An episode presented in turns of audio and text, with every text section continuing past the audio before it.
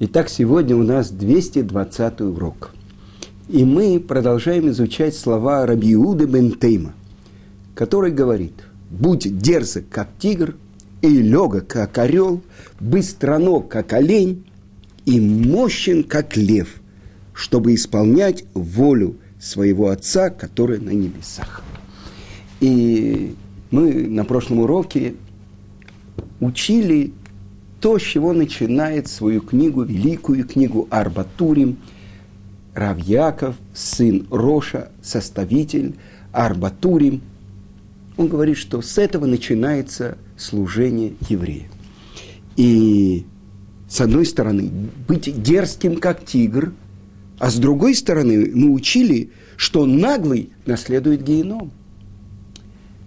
И объясняет мораль из Праги, что Именно в служении Творцу нужна эта дерзость, чтобы не обращать внимания на тех, кто надсмехаются над ним. И он объясняет, почему Тана, Рабиуда бен Тейма, он приводит именно этих четырех, четыре вида животных, зверей, птиц. Но давайте обратим внимание. Э, э, орел – это царь птиц. Лев – царь зверей. Но начинается с тигра. Будь свиреп, как тигр. Тигр гораздо слабее льва. Но вот это его страсть, его устремленность. О чем это говорит? Дерзость тигра. И мораль из Праги объясняет, что все эти качества нужны в служении Творцу. А если они, эти же качества, оказываются с другой стороны, для того, чтобы достичь успех в мире, для того, чтобы быть свирепым по отношению к своим компаньонам, чтобы быть э, быстрым, чтобы успеть перехватить что-то, мощным, как лев. Это все то, что приводит человека в геном, как наглость. Но вот как объясняет мораль из Праги, почему начинается с свирепости, э, с дерзости тигра. Он говорит, на самом деле в каждом поступке и в каждом действии содержатся три этапа. Первый из них начинается тогда, когда только человек задумывает совершить какой-то поступок он еще ничего не сделал, он еще не начал действовать. Например, он сидел, а теперь встал. Так вот это его вставание, это еще не начало действия, а лишь подготовка к нему. А после того, как завершена подготовка, начало самого действия. И это уже другой этап. А третий этап – само действие.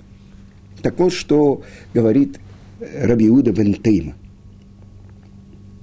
как человек должен готовить себя, чтобы исполнить любую заповедь. Начинается с того, что он должен быть дерзким, как тигр. Потому что без этой дерзости человек может вообще отказаться от служения Творцу и исполнения его воли. Он может постесняться насмешников и вообще ничего не делать. Поэтому эта дерзость необходима как предварительное условие для служения Творцу. Затем, когда завершается вот этот вот начальный период, теперь идет подготовка.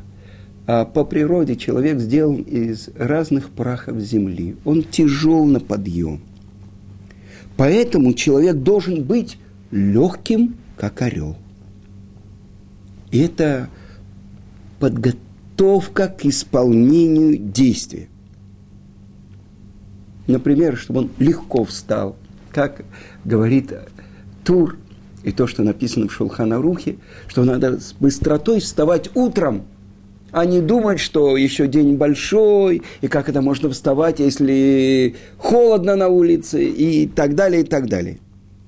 Свойство орла, легкого по своей природе – Поэтому человек должен уподобиться именно орлу. А следующее – это уже непосредственные действия.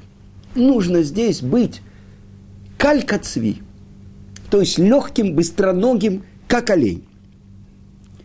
Потому что чем быстрее человек продвигается после того, как встал, тем быстрее он подойдет к самому действию. И здесь от него требуется исключительная быстрота. Но, может быть, человек посередине скажет, ну, слишком большая работа, слишком тяжелая мецва. Вот здесь ему нужна мощь льва, чтобы завершить это действие. Итак, здесь говорится про то, как человек должен себя направлять, как он должен себя воспитывать. Но здесь говорится про зрезут, про стремительность. Будь легким, как орел, стремительным. Я вспоминаю то, что написано в Талмуде. Откуда мы ищ, э, находим доказательства и истории, что зрезим магдемим мицвод. То есть стремительные, они, как только представляется возможность исполнить заповедь, делают ее. И если человеку нормальному бы рассказать об этом, он бы, ну то есть у него должны стать волосы дыбом. Или, как обычно говорил мне мой учитель Равицкак Зибер, «Патвас, я думал над этим вопросом 20 лет, 30 лет. Сейчас я нашел ответ, я тебе скажу, ты должен подпрыгнуть до потолка. Так если я сейчас вам скажу, тот, кто меня слушает, должен подпрыгнуть до потолка. Откуда Талмуд приводит пример про стремительность в исполнении заповеди? Из случая с Авраамом Авину. И написано «Ваяшкем Авраам Бабокер».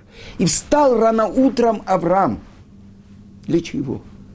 чтобы исполнить то, что называется десятым и самым тяжелым испытанием Авраама.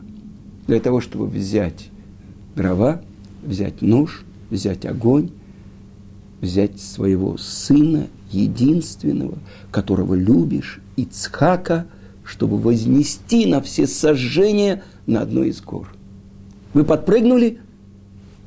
Это то, что нужно сделать. Это Авраам – Отсюда учится про стремительность в исполнении. Он спал рано утром и сам оседлал осла.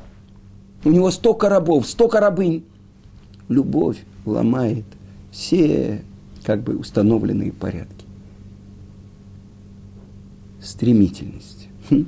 Я не могу не поделиться с вами одной историей про своего учителя Равицка Казильбера. И это рассказывает один из э, молодых болей Чува, у которого был тяжелый период жизни. Его обманули несколько, буквально за короткий период, несколько людей, которые ходили, казалось бы, в кипах и так далее. И уже он подумал, может быть, вообще снять кипу. Если обманывают религиозные, так это вообще невозможно выдержать. Но как раз он встретил э, одного парня, который был в Израиле проездом из Москвы, и он дал ему маленькую потрепанную, невзрачную на вид книжечку. На обложке было написано «Ицкак Зильбер, пламя не спалит тебя». Это книга, я не знаю, из, э, те, из книг на... Я тоже, у меня есть издательство, я издаю книги, но, может быть, эта книга побила рекорд Гиннесса среди книг на тему Торы – которые изданы были в последние 20-30 лет. Потому что сначала ее издали в издательстве «Шамир», потом переиздали в «Шорашим» в Америке, потом издали, я не знаю, десятитысячным, тридцатитысячным тиражом в России. Книжка, которая принесла очень много Бали Чува в, в еврейский народ. Так вот, этот человек, который уже задумался, может, все это неправда, может, если люди так обманывают, значит, что-то здесь не то. Так вот, он прочел ее за одну ночь. И от нее повеяло такой добротой, что я почувствовал гордость за свой народ и ответственность перед Творцом, который нас избрал. Вся эта книга, кто-то еще ее не читал, я советую почитать, это о том, как пророчества, которые написаны в Торе и у пророков, реализовались и сбылись в нашей истории, в истории еврейского народа. И писал ее Равицкак там, в Казани, собирал доказательства и сумел привести в Израиль одну рукопись. И он говорил, что до последнего момента, пока самолет не взлетел, он думал, что их выведут из самолета, потому что когда в Казани они устраивали проводы, один экземпляр рукописи пропал, и только через много лет один человек сказал, что он без разрешения взял. А это принесло много страданий Равыцкаку Зильберу, он думал, что его арестуют. Так вот,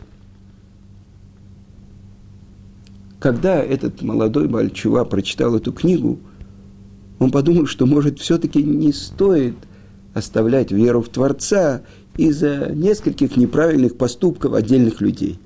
Ведь где-то есть и другие люди, ну, такие как Равицкак Зильбер. И тогда я решил, что я не сниму кипу, пока не поговорю с этим человеком. Вы помните, я приведу, привожу эту историю для иллюстрации того, что называется «будь легким, как орел». И мы говорили, то, что объясняет мораль из Праги, стремительность в исполнении воли Творца. Итак, первым делом, попав в Иерусалим, этот молодой человек поехал к Рав домой. Когда он приехал туда, ему сказали, утром Рав в Рабануте. А вы знаете, это отделение Мисрада Датот, Рабанут, где приходят люди, чтобы установить еврейство по поводу разводов, по поводу свадеб, по поводу похорон. И придя туда, этот молодой человек думал, вот будет кабинет, в котором написано Равыцкак Зильбер, очередь, все проходят и так далее. И вдруг я увидел его бегущим по коридору. А за ним тянулась целая цепочка русских. У них дела были поважнее. У одного женитьба, у другого развод. А с чем пришел я? Нет шансов, что он поговорит со мной. Так подумал этот Бальчева. Но я побежал на ходу. Рав спросил у меня, что у тебя? Я ответил, что у меня пара вопросов. Несколько раз Равицкак остановил меня в центре коридора со словами «Не смей отсюда сдвинуться ни на шаг». Я стоял как часовой на посту каждые 10 минут. Он пробегал мимо меня с теми же или с другими новыми людьми, хватал за рукав работников равината и начинал им что-то убежденно доказывать. А мне стоять на одном месте, видя эту картину, действительно было испытанием. И вдруг подбегает ко мне Равыцкак, совершенно один, и говорит, пошли быстро. Мы сели в углу одного из залов ожидания. Я уже не был уверен – имею ли я право задать свой вопрос. Но я столько шел к этому, что я все-таки задал его. Почему в религиозном обществе есть зло? Этот вопрос я задал Раву. Он тоже спросил у меня, ты, ты считаешь меня плохим человеком? Вы, что вы, смутился я, вы цадик. Теперь слегка смутился Равыцкак. И опять спросил, а себя ты тоже считаешь плохим человеком? Я, ну, я... Этот молодой Бальчува задумался на минуту, чтобы взвесить всю свою жизнь. Не знаю. Если так говоришь, это значит, что ты тоже неплохой человек. Остановил Равицкак мои самоуничижительные мысли. Для того мы оба с тобой в кипах, чтобы показать, что есть и хорошие люди в кипах. И на этом разговор кончился, и этот молодой человек вернулся в мир и уже не думал, снять кипу или не снять кипу. Это я привел как пример. Будь легок, как орел. И другая история. Ну, здесь эти фантастические истории, э, знаете, наверное, надо очень хорошо понять. Когда я или другие ученики Равыцкака рассказывают про этого человека, который стал учителем на всю их жизнь. Ведь так легко перейти границу. Сказать, это вообще ангел, это не человек. Ну, немножко заразиться хасидутом. Так вот, э, в чем разница? Каждый несет свою ответственность. Я вам поделюсь э, тем, о, о чем я думал многие годы жизни. Я вам расскажу о том, как я представлял приход Машеха. Я думал, придет Машех, и кто пойдет к нему навстречу? Ну, наверное, такие люди, как Равыцкак, не пойдут, а побегут. А мы, ну, люди э, со всеми своими недостатками, со всеми своими грехами, нарушениями. Что нам делать? Как мы пойдем навстречу абсолютному свету? Я думал, можно как-то прикрыться за широкими плечами Рав Ицкака или других праведников. Так идет праведник, а за ним вот так как-то, стесняясь, закрываясь, в толпе идут его ученики. И вот когда произошло то, что произошло уже около восьми лет, накануне 9 ава, а провожали мы его 9 ава, у нас забрали Равыцкак. То есть сказать, что мы впервые в жизни ощутили, что это такое разрушение храма, что мы без храма. Больше того, наши мудрецы говорят, когда забирают праведника, это даже тяжелее утрата, чем храм. Потому что здесь, в мире, когда существует этот праведник, он здесь перед нами раскрывает Творца, потому что он живет перед ним. Каждое мгновение его жизни – связь с Творцом, живая вера, живая связь с Творцом. Так вот, когда у нас забрали Равыцкак, я понял важную вещь. И этим я хочу поделиться с вами. Навстречу Машеху нельзя прийти прячась за чью-то спину, даже самого большого праведника. Это твой личный выбор. Это твоя личная ответственность. Ты можешь выйти ему навстречу или нет. Большие люди в еврейском народе, они готовились к этой встрече. У Хофицхайма был, была, было специальное одежды для встречи Машиха. Он отращивал себе большой ноготь на правой руке, чтобы, если будет построен храм, он мог исполнить заповедь мелика, то есть ногтем взрезают горло голубю. Равицкак говорил, что каждый день мы ждали весь этот кошмар, вся эта советская власть, все это кончилось, пришел Машех. Каждый день. То есть для него это была такая же реальность, как э, дать урок. Я был у большого равина в Мяшарим, Равхайма Брима. Так он говорил, что, что придет Машех, это реальность. Это, э, ну как, я не знаю, дотронуться до стола, до книги, э, до носа, до часов. Это реальность, это будет. А вот то, что советская власть, коммунизм, вот это вот э, может в один день рассыпаться, как карточный домик, вот это было невозможно, и это произошло. Так вот, я говорю, почему мы вспоминаем истории про этого человека? Потому что это то, что говорят наши мудрецы. Шимушай ее термилимуда. То есть, когда ты видишь, как живет этот большой учитель. Ты понимаешь, что вот это называется быть евреем. Это называется служить Творцу. Поэтому эта история не как бы восхваление нашего учителя. А это уроки, это живые уроки, как человек может жить каждым мгновением своей жизни служа Творцу. И я приведу еще одну историю, потому что, э, причем это метод, которым Равыцкак пользовался несколько раз. И это рассказывает Рабиуда Гордон. Он рассказывает, что была такая история давным-давно. Э, я сам был посланником Равыцкака в России, чтобы подписать Аршаа. Что такое Аршаа? Это уполномочение, что когда муж э, дает, уполномачивает нескольких людей или одного человека быть его посланником, чтобы написать гет или э, несколько гетов для того, чтобы развести им этим гетом его жену.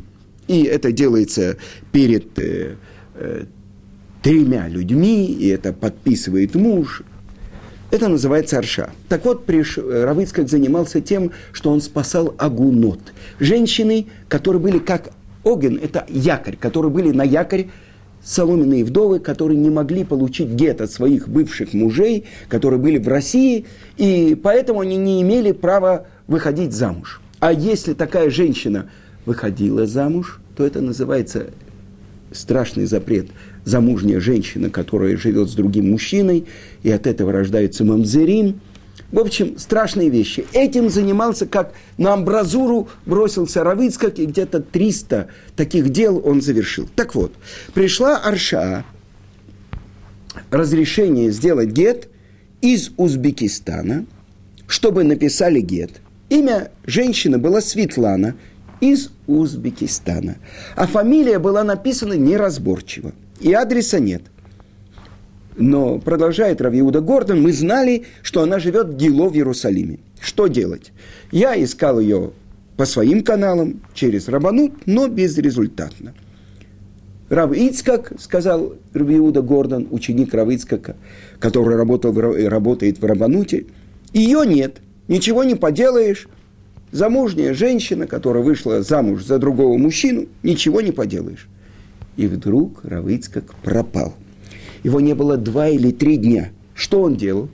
В 6.30 утра он садился в первый автобус, который был, ехал в Гило, платил за билет и объявлял.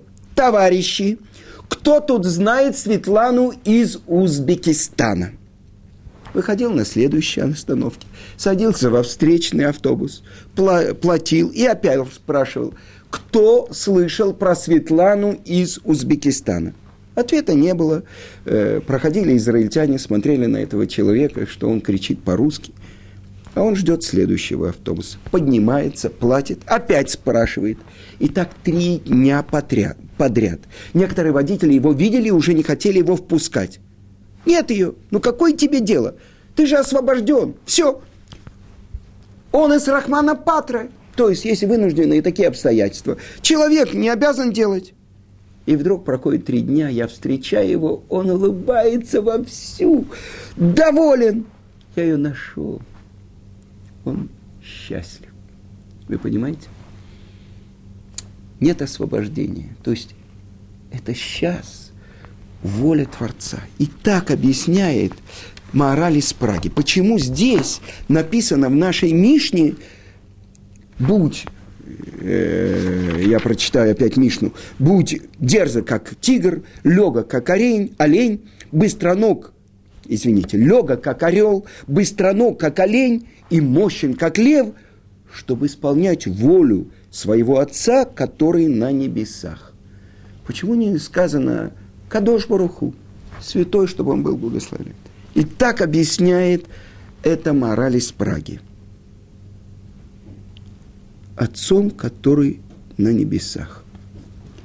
Этим Тана, мудрец нашей Мишны, хочет сказать, что человек с самого начала был сотворен только ради того, чтобы служить Творцу. Поскольку Он твой Отец и твой Творец, ты должен поступать именно так – Поэтому здесь сказано, чтобы исполнять волю своего Отца, который на небесах. А в остальных случаях наглый в геном, а стыдливый в Ган-Эден. Так вот, здесь говорится о всех тех качествах, которые человек должен выработать себе, чтобы действительно служить Творцу, исполнять волю Отца, который послал тебя в этот мир у каждого человека свое персональное задание. Сколько этих счастливых женщин я видел, которые получили право выйти замуж по еврейскому закону. Я, когда готовил урок, я задал вопрос э, в том коллеле, где я учусь. Может быть, кто-то мне расскажет историю про быстроту, которую человек должен выработать себе, как у, оли, как у орла. Легкий, как орел. И один человек рассказал мне, что его отец слышал от того, кто был в последние годы в Радине, который учился у Хофицкайма в Радине. И это молодой человек, на старости лет э, Хофицкайм, он умер за 90. Э, в конце дней своих он даже одеваться сам не мог. Его одевали, его сажали. И это был один из последних праздников Симхат Тора – про этот праздник я читал в другом месте, что ученик Хофицкайма Рабельхонан Вассерман, который погиб и осветил имя Творца вместе со своими учениками во время Второй мировой войны в девятом форту, рассказывается, как он танцевал перед неподвижно сидящим Хофицкаймом. Это был танец выражения любви. Это был танец радости и печали от расставания. Он плакал, Рабильхонан Вассерман, и он танцевал перед своим учителем, который дал ему жизнь. Это то, что впрямую Мишна говорит, что находка Равина раньше, чем находка даже родного отца. Почему? Который человек должен заниматься, чтобы вернуть ему потерю его. Почему? Потому что отец ему дал жизнь в этом мире, а Равин, который обучил его Торе, он дал ему жизнь в будущем мире. Так вот, рассказывает этот человек, а это буквально передача, отец того Авреха, который учится в моем коллеле, слышал от этого человека, который потом в Израиле был раввином э, в Петахтикве. Так вот, ночь Симхат Тора. И уже Хофицкайм лег, и этот молодой человек тоже лежит на своей кровати, и вдруг он слышит, на обращается к себе Хофицкаем и говорит, танцевать ты уже не можешь, петь ты уже не можешь. Но ведь учить Тору в праздник радости Торы ты можешь. Проходит какое-то время, и он видит, Хофицкаем уже оделся сам и сидит на кровати, и этот молодой человек подошел к нему, привел его к столу, и он сам уже в эту ночь не лег спать, а учился всю ночь с Кофицкаймом. Это легкость орла. На самом деле мы будем говорить, и я приведу вам на следующем уроке Баизрат Ашем, то, как объясняет Рав Вольба в своей книге «Алей Шур», что на самом деле орел, он очень тяжелый – что же дает ему эту легкость? Это его два больших крыла. И что это такое у человека? То, что может его поднять, то, что сделать его, может сделать его легким. Это отдельная тема разговора. Но пока то, что на этих примерах мы учим, как человек должен бороться со своей природой. Ведь если человек идет за своей природой, то часто его природа может поставить его на четвереньки. И он будет ничем не отличаться от любого животного или любого зверя, даже хуже. Он может быть хуже любого животного и любого зверя. Потому что по природе человек, который сделан из всех прахов земли, он тяжел на подъем. Потому что направить себя, что-то делать, ему тяжело. Завершить то, что он хочет сделать, это безумно трудно. Тана учит, Рабиуда Бентейма учит, как человек должен собирать себя, какими качествами характера он должен научить себя пользоваться, чтобы действительно служить Отцу, который на небесах. А если это не так, то может ли человек исполнить то, ради чего его душу спустили в этот мир. Окажется, что у него переэкзаменовка, и ему придется еще раз спускаться в этот мир и исправлять то, что он нарушил не сделал. Так лучше сейчас использовать все возможности, которые дает Творец, и быть дерзким, как тигр, легким, как орел, быстроногим, как олень, и мощным, как лев, чтобы все-таки исполнить волю Отца, который на небесах.